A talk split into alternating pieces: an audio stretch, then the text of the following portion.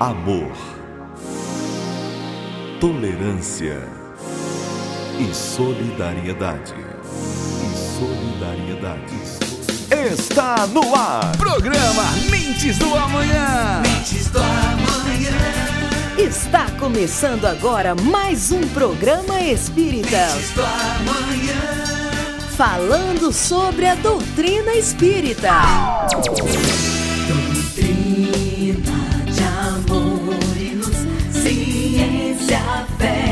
Consolação. Prometida dois Através do rádio, nós espíritas queremos levar até os seus lares mais um pouco sobre a mensagem de Cristo à luz da doutrina espírita e o esclarecimento sobre a nossa vida aqui na Terra e a outra vida no mundo espiritual. Pai é Deus e sois vós a família universal. Irmãos, é a doutrina espírita, a imensa esperança do porvir. Marchai ao clarão da luz bendita e nascer e renascer, amar e progredir. Doutrina de amor e luz, ciência, fé e consolação. Prometida há dois mil anos por Jesus, diretriz da humana perfeição.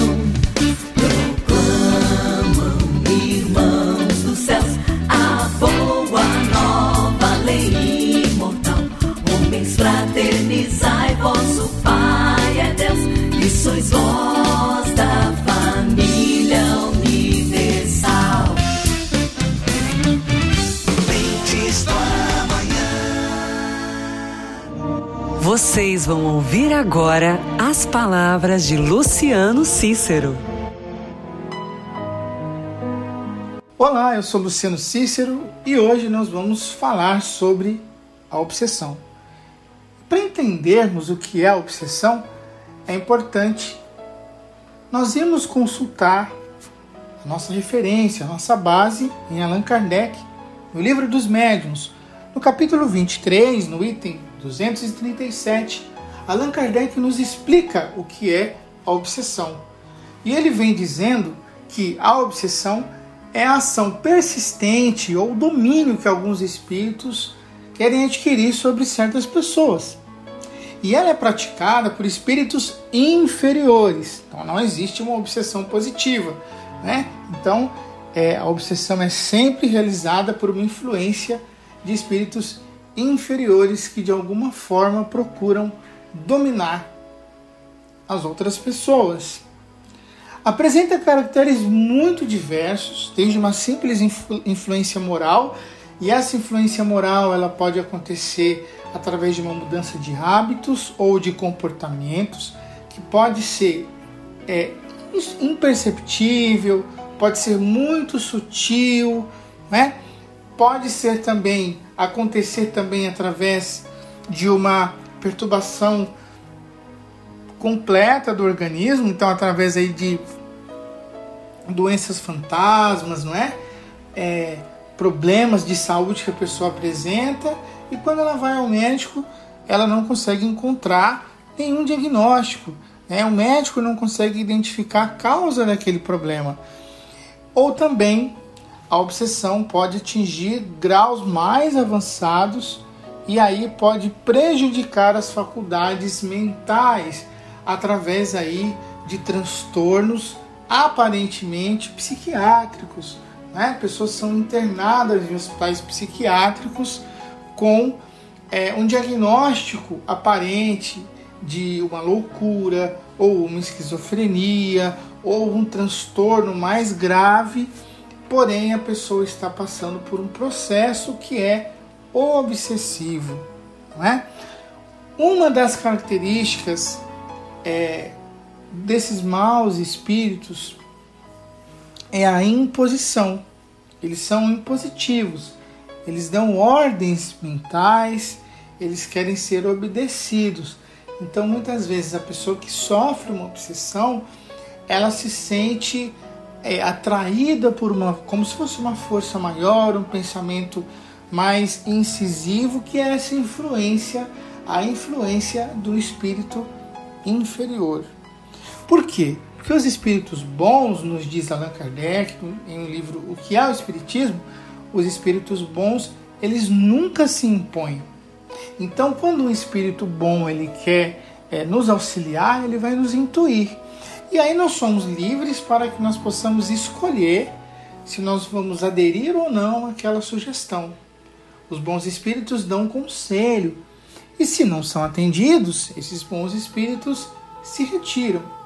Então, resulta daí, nos diz Allan Kardec, que a impressão que em nós produzem esses maus espíritos sempre é penosa, é muitas vezes fatigante e também desagradável, não é? Então, não é uma influência de forma alguma positiva, é uma influência que ela causa mal-estar, ela causa uma má, é, é, uma má sensação, impressão de quem está sofrendo essa influência. E aí, é, a causa da. Quando a gente fala da causa da obsessão, o que, nós vamos perceber? Allan Kardec também nos diz isso no Evangelho segundo o Espiritismo, no capítulo 28, no item 81. Ele diz assim: que do mesmo modo que as doenças é, resultam das imperfeições físicas, que tornam o corpo acessível às influências externas, a obsessão é sempre o resultado de uma imperfeição moral que dá acesso a um espírito mau. O que, que Kardec, o que, que Allan Kardec quer dizer com isso? Ele quer nos dizer né, que as obsessões elas têm origem na nossa imperfeição moral. Enquanto uma doença física ela é resultado muitas vezes das nossas imperfeições físicas, da, da ausência de cuidado que nós temos conosco mesmo, os hábitos alimentares, com o cuidado com o dia a dia, uma vida muito sedentária, e eu posso adoecer por isso, a obsessão ela está muito relacionada à imperfeição de ordem moral. Então eu não cuido desse aspecto da minha vida e posso então é, adquirir uma obsessão. Né? E a obsessão também nos diz Allan Kardec que ela é, ela pode ser entendida em graus, em dimensões diferentes. Então existem tipos de obsessão, tá? que aí eles podem ser é, percebidos, eles podem ser é, analisados através das suas características. Nós temos três tipos ou três graus de obsessão, de acordo também com Allan Kardec, Livro dos Médiuns, também no capítulo 23. Ele fala que existe a obsessão simples, a fascinação e a subjugação. Mas, Luciano, o que é isso? O que quer dizer uma obsessão simples? Que história é essa de fascinação? O que seria uma subjugação? Então a gente vai entender. A obsessão simples é quando essa influência obsessiva, essa influência do espírito, ela é ainda menos grave, ela é desagradável, ela causa um mal-estar generalizado. Então, nos casos de obsessão simples, o indivíduo ele percebe que alguma coisa mudou na sua vida. Então, ele, ele pode tender a ser mais pessimista, ele pode se encontrar é, com, com sinais, com sintomas que se parecem com uma depressão, ele pode alterar o seu comportamento e se tornar mais irritadiço, não é? Aquelas pessoas que se incomodam com, com coisas simples do dia a dia, que perdem a paciência com muita facilidade, que se desequilibram né, com, com muita facilidade também, como nos diz André Luiz é, em uma das suas obras, quando ele vai falar sobre a obsessão, ele fala dos pequenos nadas. Né? Os pequenos nadas são as irritabilidades, né? que de repente o indivíduo começa a ter no dia a dia. por uma questão simples, por uma causa simples, ele fica muito irritado, muito incomodado, e aí isso pode ser um sintoma, um sinal de uma obsessão simples. Mas como que eu vou diferenciar? Quando eu não encontro nenhuma causa é, física, é, nenhum motivo aparente no, no, no meu dia a dia que justifique essa constante irritação, esse constante mal-estar, aí sim eu posso é, perceber, eu posso entender que se trata é, de uma obsessão, ainda numa categoria mais simples.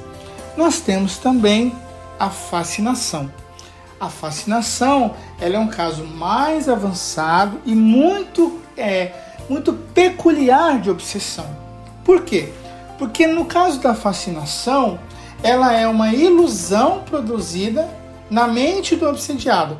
Então, a pessoa que sofre uma, uma, uma, obsessão por fascinação, ela tem uma ideia fixa. Ela tem imagens, cria imagens hipnotizantes. Ela cria mágoas e fantasias é, que são surreais.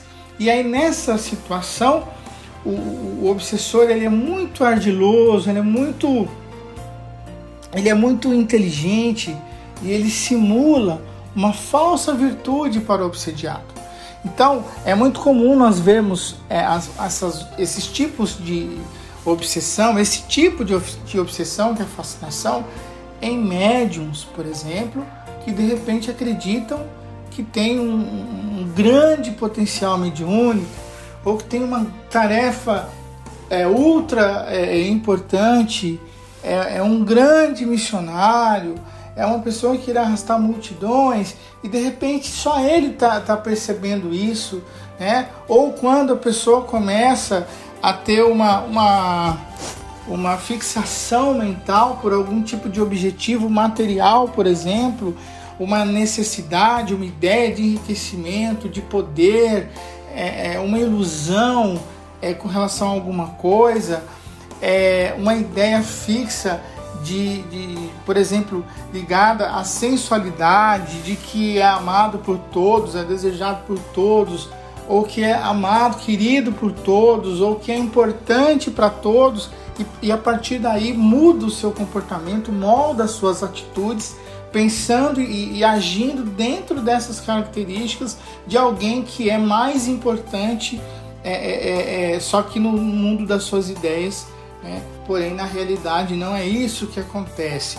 Então são pessoas que simulam falsas virtudes, virtudes de uma perfeição que não existe, de é, é, capacidades é, intelectuais que não existem, é, comportamentos é, que não existem, posturas que, que, que não fazem parte daquele tipo de, é, é, de hábito que a pessoa tem no dia a dia. A pessoa pode ter, por exemplo, um fascínio pela riqueza, mas ser muito pobre, mas mesmo assim buscar formas, mecanismos de, de apresentar-se como alguém importante, como alguém que tem uma, uma, uma excelente condição de vida material e vai se afundando em dívidas e vai se prejudicando e vai prejudicando também outras pessoas.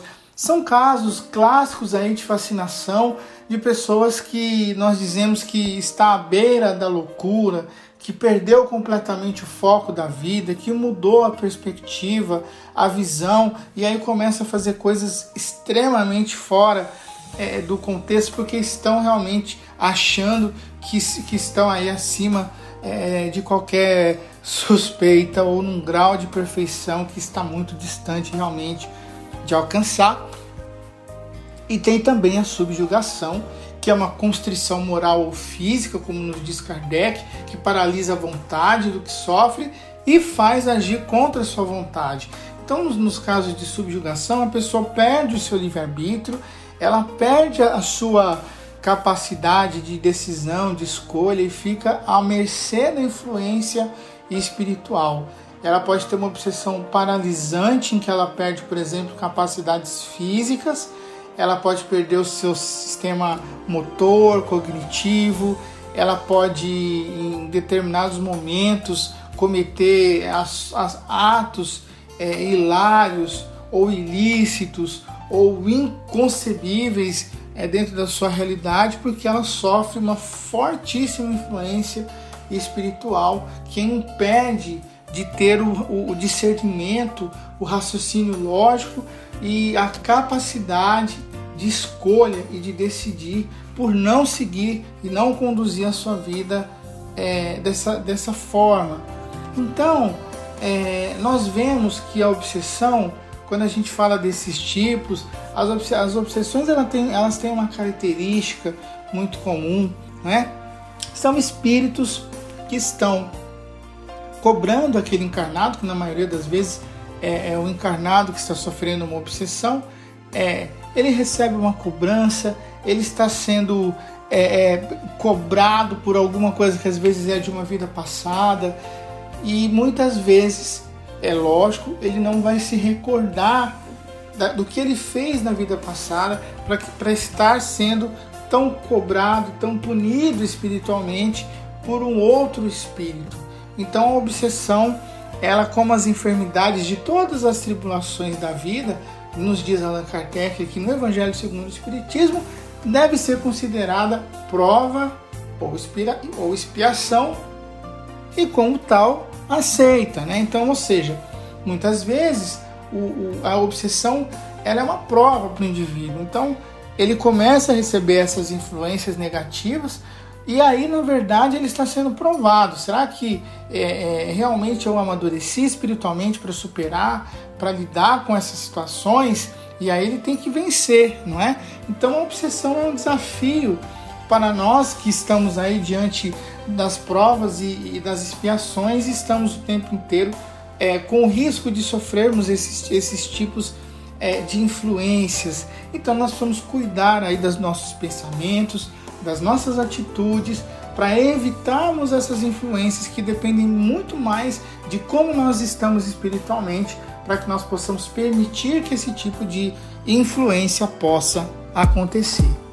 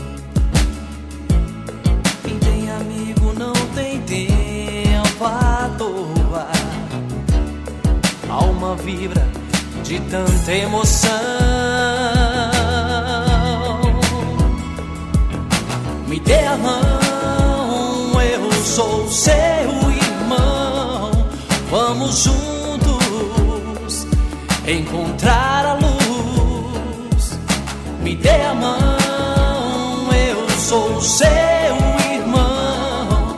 Vamos juntos encontrar o Senhor Jesus.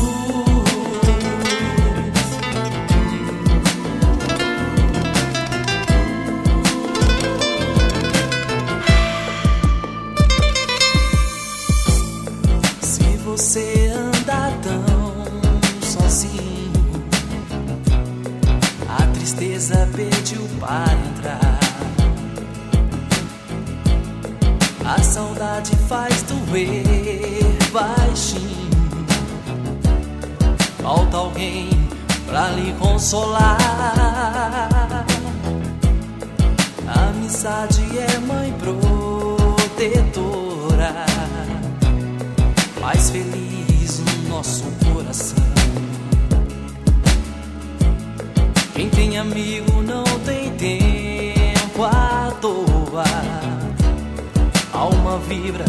de tanta emoção.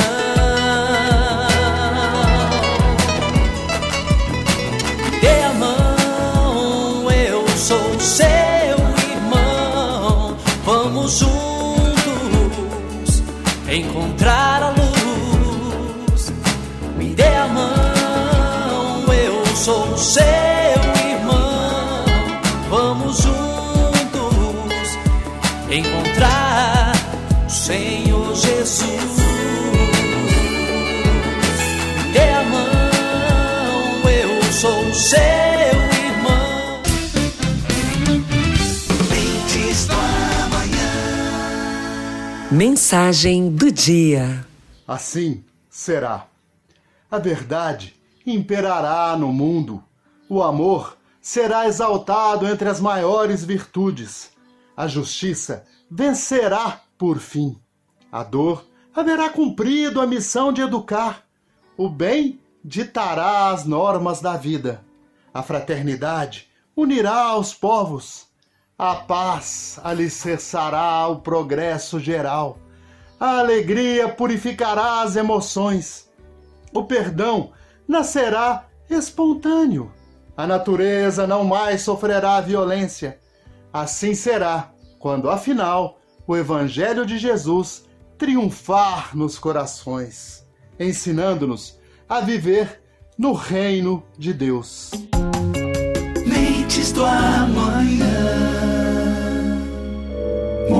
De refletir.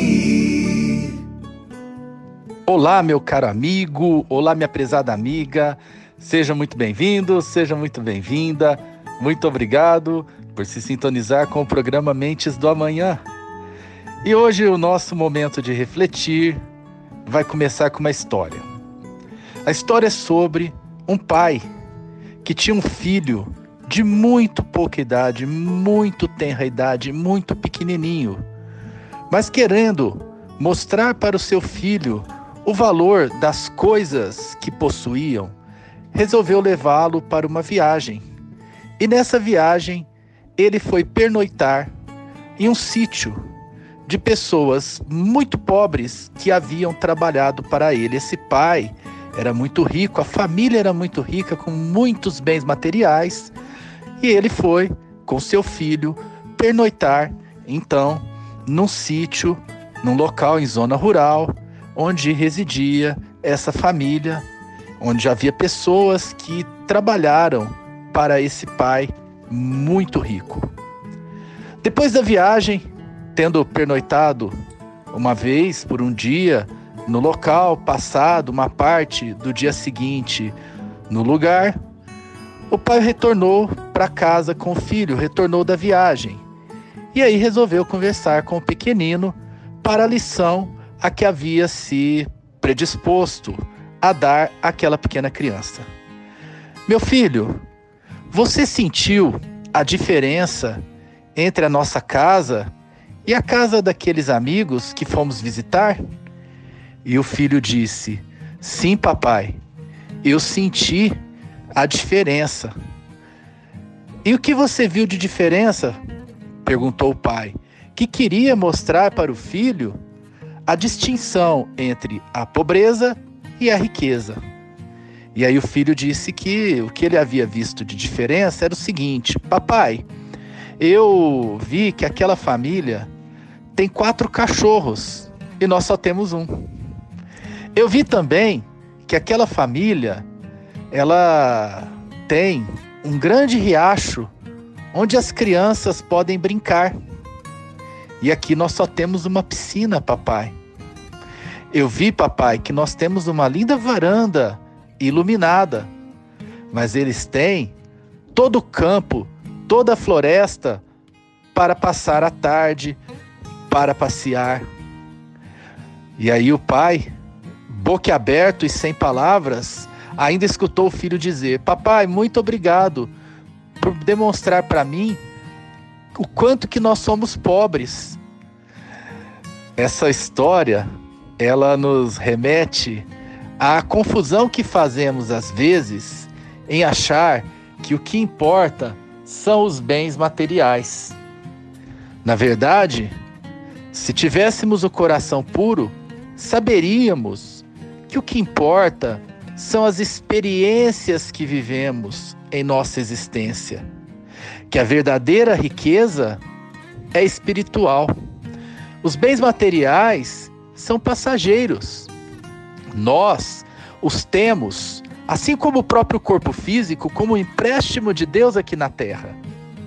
Então não está aí a verdadeira riqueza. É claro que essa lição demonstra apenas a diferença entre experiências de bem-estar e os bens materiais. Os bens materiais dependendo da concepção da pessoa, podem trazer um grande bem-estar. Mas há coisas muito mais simples na vida, que é a própria natureza, o convívio familiar, que podem ser muito mais importantes, aliás, são muito mais importantes do que a riqueza. Jesus nos deixou aquela parábola muito conhecida, segundo a qual é mais fácil um camelo passar pelo buraco de uma agulha do que um rico entrar no reino dos céus.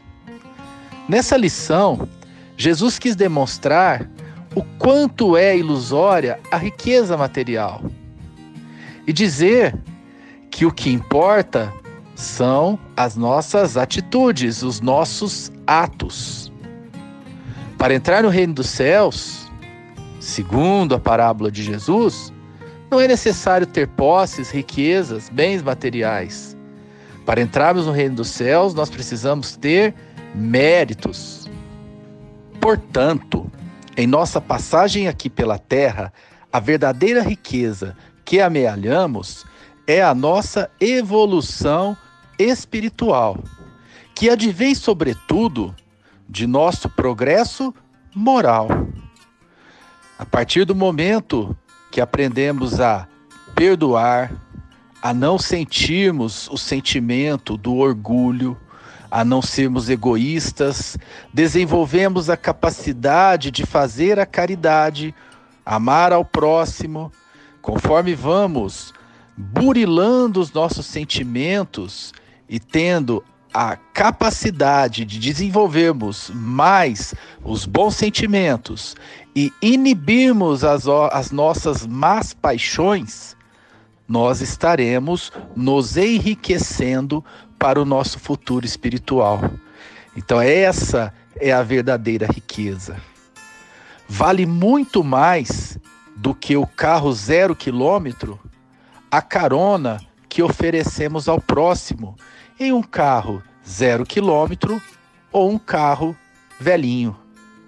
Vale muito mais do que o alimento que com que nós nos nutrimos em nossa mesa farta Vale muito mais o convite que fazemos para aquela pessoa que trabalha em nossa casa ajudando com os afazeres domésticos, quando a convidamos para estar ao nosso lado no momento das refeições, para compartilhar conosco e com nossa família o sagrado momento do alimento, do pão de cada dia. E da mesma forma, se a mesa não é tão farta, mas a mesa tem o alimento quando compartilhamos esse alimento com os menos favorecidos. Lembremos do que disse Jesus sobre o convite aos pobres e aos estrupiados. É importante também sabermos que muito mais vale do que uma roupa de marca quando nós nos desfazemos daquelas que temos em excesso para compartilhar com aquele que não tem o que vestir. Enfim, essa caridade material ou moral que fazemos é que nos vai tornar mais ricos espiritualmente, não tendo os bens materiais senão a natureza de objetos efêmeros com que desenvolvemos o nosso plano encarnatório. É importante também sempre, mas sempre estarmos cientes da importância da caridade moral, conforme já falei há pouco. Às vezes, um sorriso vale muito, mas muito mais do que um bem material para uma pessoa. Às vezes, a compreensão de perdoar, uma palavra mal-humorada, de relevar e de não devolver também destilando mau humor, é muito mais válida, é, ela atinge muito mais o coração do próximo do que se entregarmos a essa pessoa um saco de dinheiro.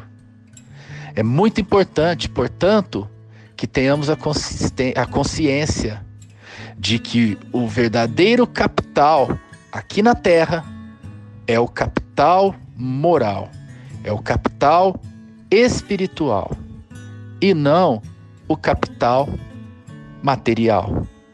É claro que a caridade material é muito importante quando feita de coração e para ajudar os mais desvalidos. Mas o que é mais válido, sem dúvida nenhuma, é a intenção por trás daquela caridade material.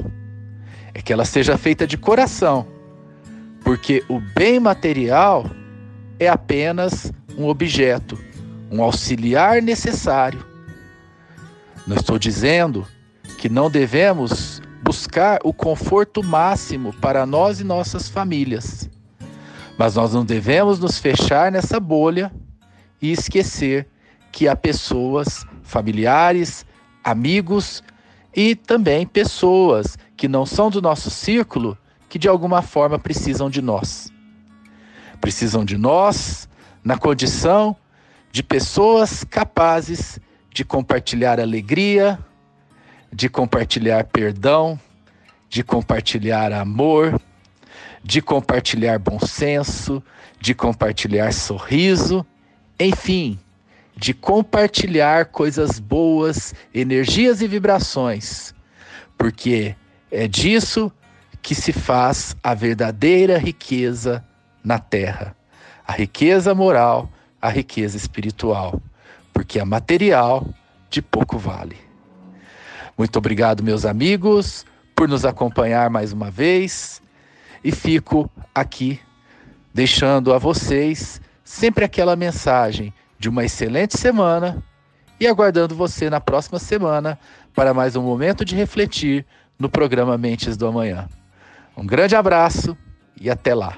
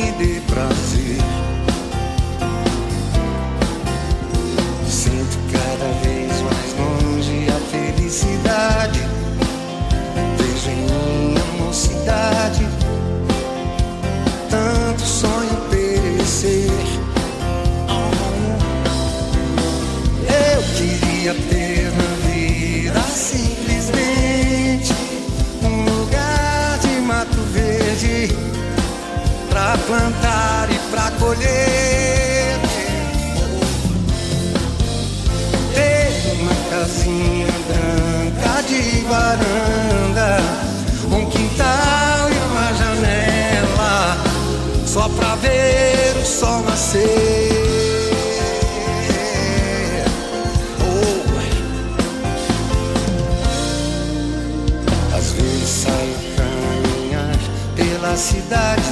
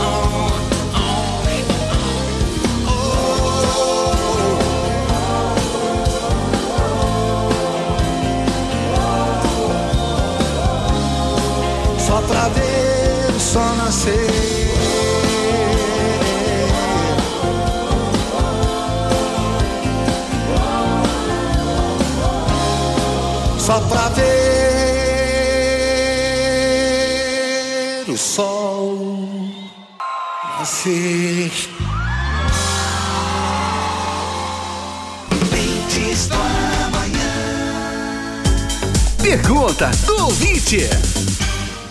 É muito importante nós entendermos quando e como nós vamos perceber que estamos sendo obsediados e como a gente pode fazer para se defender disso, né? das obsessões.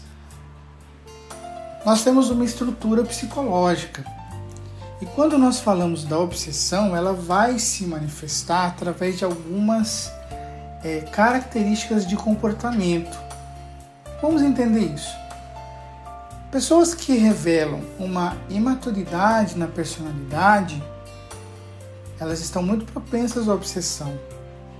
Pessoas portadoras de neuroses, de psicoses, de fobias.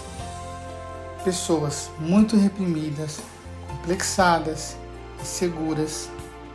Pessoas com personalidades autoritárias, egoístas, vaidosas, mentirosas, submissas, são fatores que podem predispor, podem dar possibilidades para que uma obsessão possa acontecer. Então, quando eu falei dessas características de estrutura psicológica, nós estamos falando de mudanças de comportamento. E esses comportamentos, eles podem fazer com que eu receba essas influências. Além disso, nós temos as nossas imperfeições morais, o orgulho e o egoísmo. Além disso, nós temos a vaidade, a sensualidade, nós temos comportamentos, formas de conduzir a nossa vida que vão fazer com que nós possamos estar mais suscetíveis a essas, a essas influenciações espirituais.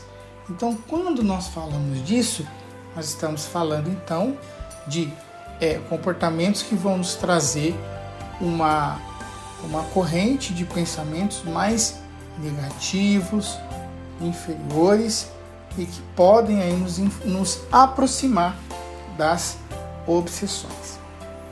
E aí também um outro ponto importante são as nossas tendências mais instintivas. Nós precisamos estar atentos aos nossos instintos mais inferiores para que nós possamos vencê-los, porque eles também abrem portas né, para que nós soframos aí as obsessões. Nós temos outra forma também de identificar as, as causas da obsessão e perceber, né? É, se eu estou ou se eu posso ser obsediado, que é a influência do meio, a influência do meio social.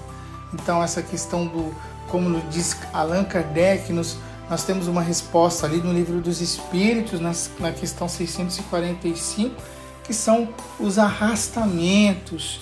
Né? Então, de repente eu recebo influências de outras pessoas a ter condutas, hábitos e mudar o meu pensamento isso pode me permitir aí uma obsessão. Nós chamamos, existem também as influências, as, as obsessões de encarnado para encarnado, né? De uma pessoa sobre a outra.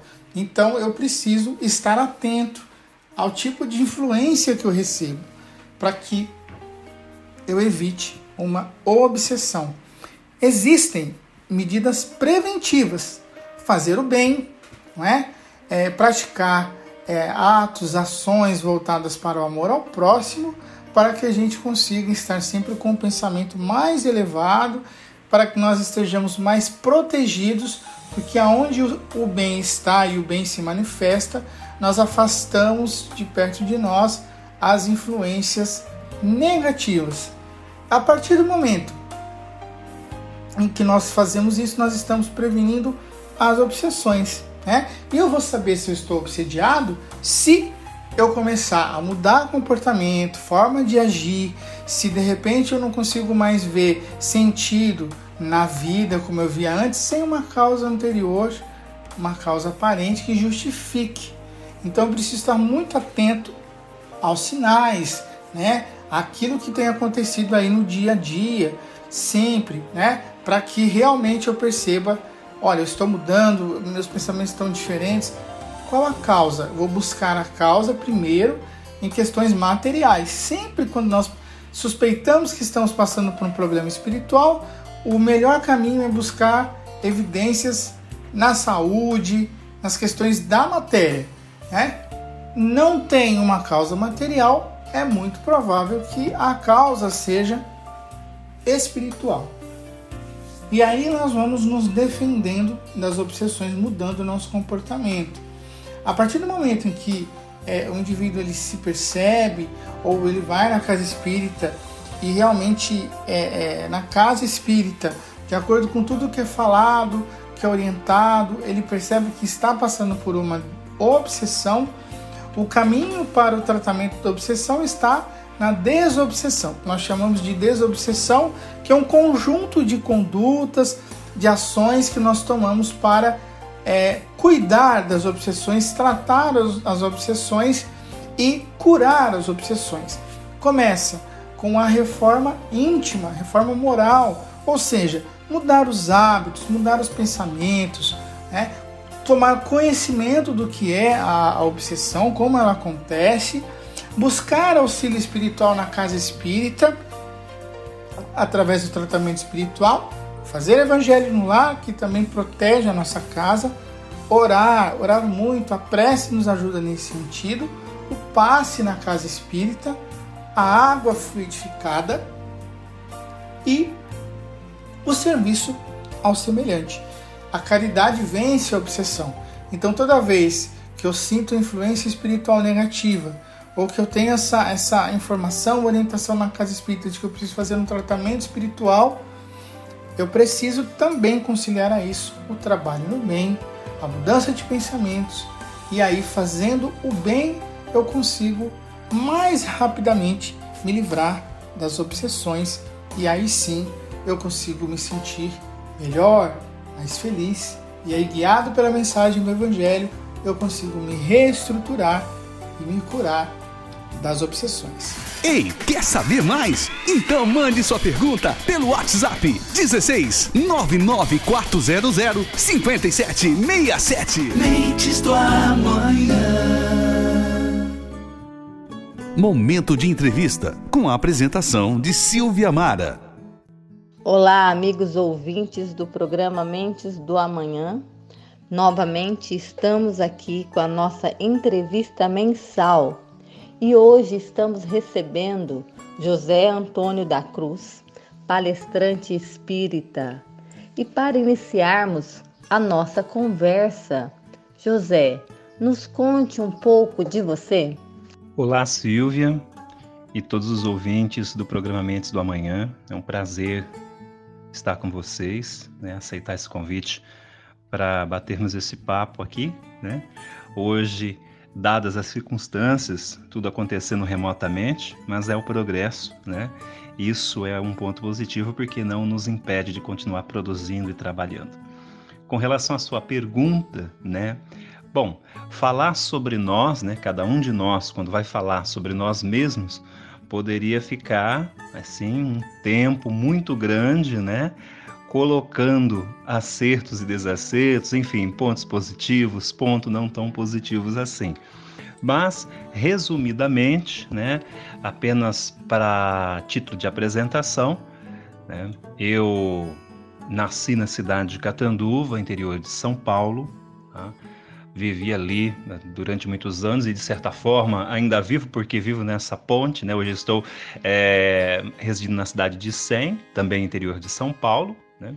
entre Sem e Catanduva, né? executando meus compromissos nessas duas cidades, então não deixo de viver lá também. Mas hoje, hoje resido aqui na cidade de Sem e já estou aí com 45 anos, né? nesta oportunidade reencarnatória, busco sempre aprender, né? sou motivado pela busca, pela curiosidade, pelo espírito de pesquisa. Hoje, com uma experiência maior ainda, depois da chegada do Benício e tendo em vista todos os desafios que a paternidade nos oferece, posso dizer que vejo a vida com outras nuances, com outros tons, né? porque a chegada de um filho é sempre algo muito benéfico que transforma a vida da gente. E isso não seria diferente comigo, né? E também dentro desse meu interesse, né, dessa curiosidade, acabei então me interessando pela doutrina espírita. Né? Eu sempre tive esse lado curioso com relação às questões espirituais, eu sempre fui muito inquieto, né? Desde as manifestações que ocorriam para comigo e até então eu não tinha tanto entendimento do que era, mas principalmente a respeito da curiosidade sobre a vida, os porquês e os quês da vida. Então, quando eu chego na doutrina espírita, isso se deu no ano 2000, eu já tinha visitado outras casas, mas assim, ido a convite de um parente ou outro, né, mas nunca me dava conta do que realmente era, enfim, este movimento, né? ou seja, o movimento espírita, a doutrina espírita. Até que, no ano 2000, eu passando por um determinado processo em minha vida, como ocorre com muitos, acabei né, me achegando à doutrina espírita é, por meio de um convite que um tio meu me fez, e a partir daí, né, estou até hoje, né? É, me identifiquei logo de pronto com as questões, é, com aquilo que ela res respondia, com as reflexões. E o meu primeiro livro é, que eu li, não é, e, e, e, que me chamou muita atenção, eu comecei né, fazendo o, o, o caminho fora de ordem, né, foi Missionários da Luz, seguido já de O Livro dos Espíritos. Então, essas obras elas me chamaram muita atenção, Logo na sequência, uma orientadora minha me presenteou com a obra O Porquê da Vida de Leon Denis, devido às minhas curiosidades, e essa obra me respondeu muito bem. E então eu me apaixonei mesmo pela doutrina e busco sempre ter esse olhar para com ela é, de maneira muito cuidadosa. Né? Como eu disse no início, é, sempre buscando questionar a mim mesmo, buscando pesquisar, porque tenho a natureza de curioso, né? curioso de pesquisador, e é assim, eu acho que esse pouquinho já dá para entender aí um pouco sobre mim, tá bom?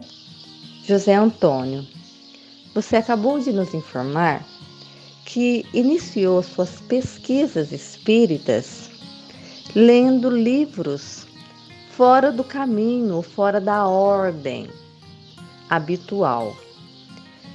Mas realmente existe as primeiras leituras para quem está chegando na casa espírita, iniciando os estudos espíritas, querendo conhecer a doutrina, existe os primeiros livros de pesquisa? Boa pergunta, Silvia. É, quando nós nos propomos a pesquisar, né, seja qual for o assunto, é, é, muito importante que, primeiramente, nós tenhamos uma base do que vai ser essa pesquisa. Né? No caso aqui, estamos falando da doutrina espírita, então é preciso ter-se o mínimo de conhecimento né? para que assim nós possamos nos aventurar a caminhos mais longínquos, vamos dizer assim, dentro dessas pesquisas, dentro da linha, não é? É, de, de curiosidade que vamos ter para ir atrás de determinadas informações. Bom, mas a sua pergunta, ela é uma pergunta muito importante e hoje eu diria que seria interessante, né, é, aquele que quer conhecer a doutrina espírita, iniciar pelas obras básicas, né? O livro dos Espíritos, né? É, o Evangelho segundo o Espiritismo, o Livro dos Médiuns, Céu e Inferno, a Gênese, todas essas obras, não é? Elas são obras muito importantes e que compõem, não é? toda a, a, literatura espírita, todo, todo o conteúdo que a doutrina espírita tende a nos oferecer e a nos esclarecer. Né? O livro dos Espíritos, por exemplo, ele vai nos dar uma, uma visão não é muito ampliada da vida, com relação a, a, aos questionamentos que a maioria de nós temos. Então, é uma maneira é, é positiva e segura de se começar. Né? Eu indico também é, a obra né, para que todos possam aí começar né, com segurança né, o que é o Espiritismo, né, que é uma obra maravilhosa e que também faz com que é, é, suscite em nós né, é, esta curiosidade pela pesquisa um pouco mais aprofundada. Mas é claro que obras que venham a complementar este conteúdo, elas são muito importantes. Né? Eu citei Missionários da Luz, né? eu sou assim é, é, bastante grato a essa obra que me abriu as portas do entendimento, a curiosidade para com o plano espiritual, a respeito também das nossas responsabilidades, etc. Né?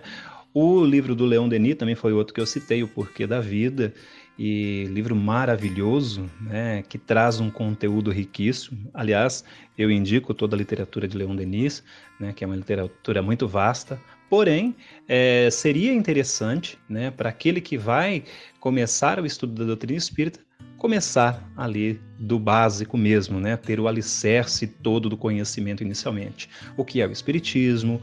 Paralelamente, junto ao livro do, dos Espíritos, você pode fazer esses estudos simultaneamente, né? O Evangelho para compreender e aprofundar mais ainda com relação aos ensinos de Jesus e os demais livros para ir desdobrando né, o entendimento daquilo que vamos encontrar no livro dos Espíritos tá? Então, é uma pergunta muito bem-vinda e que faço votos que aquele que for começar, né, é, construa essa base de conhecimento. Vai ser muito mais fácil, com certeza. José Antônio, tive a oportunidade de ouvir algumas palestras suas que estão na rede Amigo Espírita e pude perceber que os seus temas prediletos são temas psicológicos. Por que mais lhe agrada esse tema de pesquisa? É bem observado, né? Eu sou acadêmico de psicologia, né? E ainda ainda cursando, né, como discente, e sempre tive essa curiosidade em torno de questões relacionadas à psique humana, compreender o ser humano, seus anseios, suas dúvidas, mas sim principalmente buscar meio de colaborar com certos conflitos.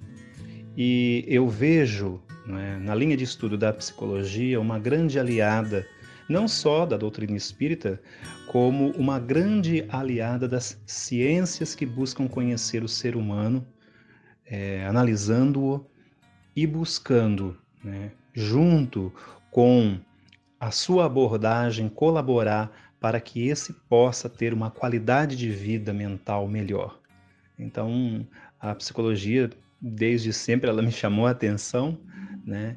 E nesta oportunidade que estou tendo, né, junto à academia, é, tenho tido assim grandes oportunidades de, de poder realizar pesquisas também no campo acadêmico, o que nos dá uma grata satisfação, porque tudo aquilo que aprendemos né? e estamos aprendendo com a doutrina espírita, é, nós temos então, aliado às questões psicológicas, né, um horizonte muito maior, muito mais ampliado é, quando vamos é, tratar do assunto, analisar o ser humano.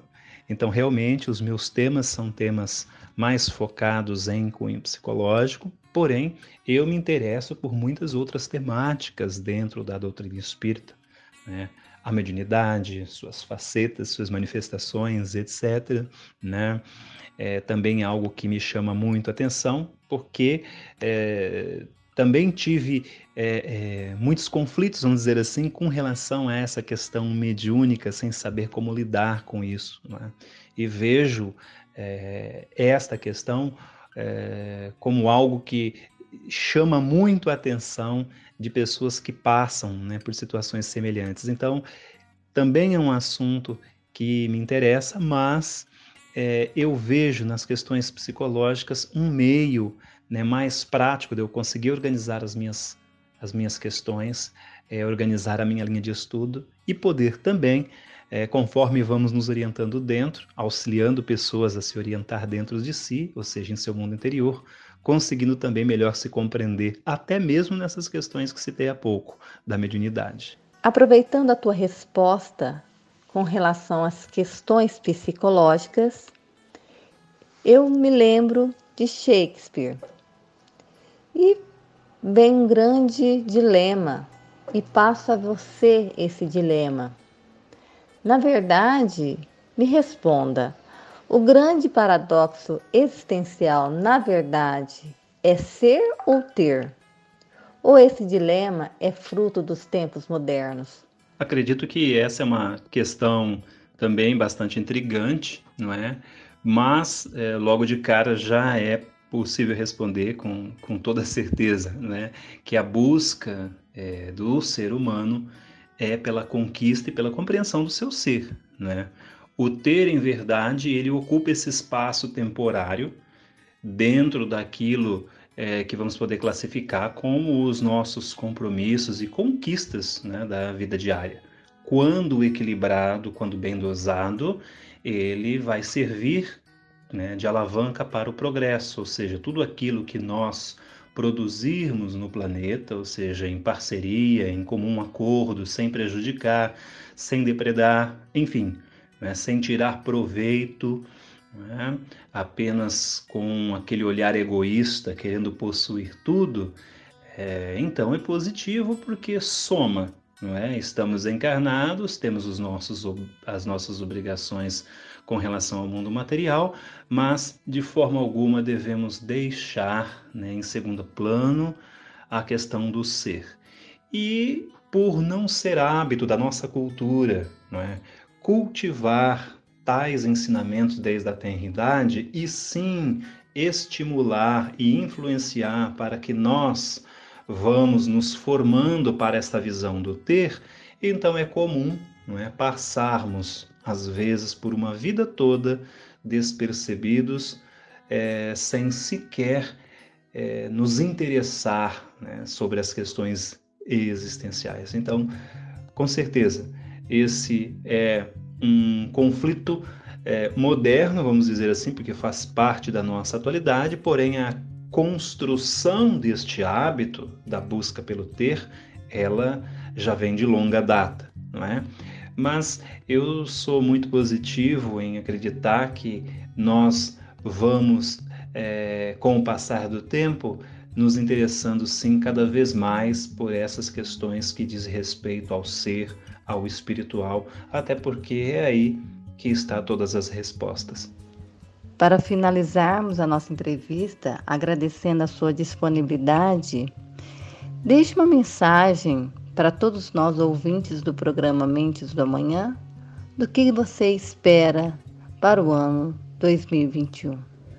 Bom, eu acredito que não só eu espero, como a maioria de nós, né, é que possamos de fato é, conseguir né, nos harmonizar com tudo isso que vem acontecendo no planeta, que possamos ter também aí, né, a descoberta de uma vacina para que todos possam se seguir se sentir seguro materialmente, mas não nos esquecendo de nos vacinar internamente, né, dos conflitos aí que carregamos, que carregamos, é, nos entendendo, nos compreendendo como seres humanos, seres espirituais, né, em contínua evolução. Então eu desejo que seja né, um ano de muitas transformações, bênçãos e conquistas para todos, em todos os sentidos. Agradeço a todos do Mentes do Amanhã e todos aqueles que nos acompanharam. Muito obrigado. Termina agora mais um programa Mentes do Amanhã. Deus abençoe e até o próximo programa. Mentes do Amanhã.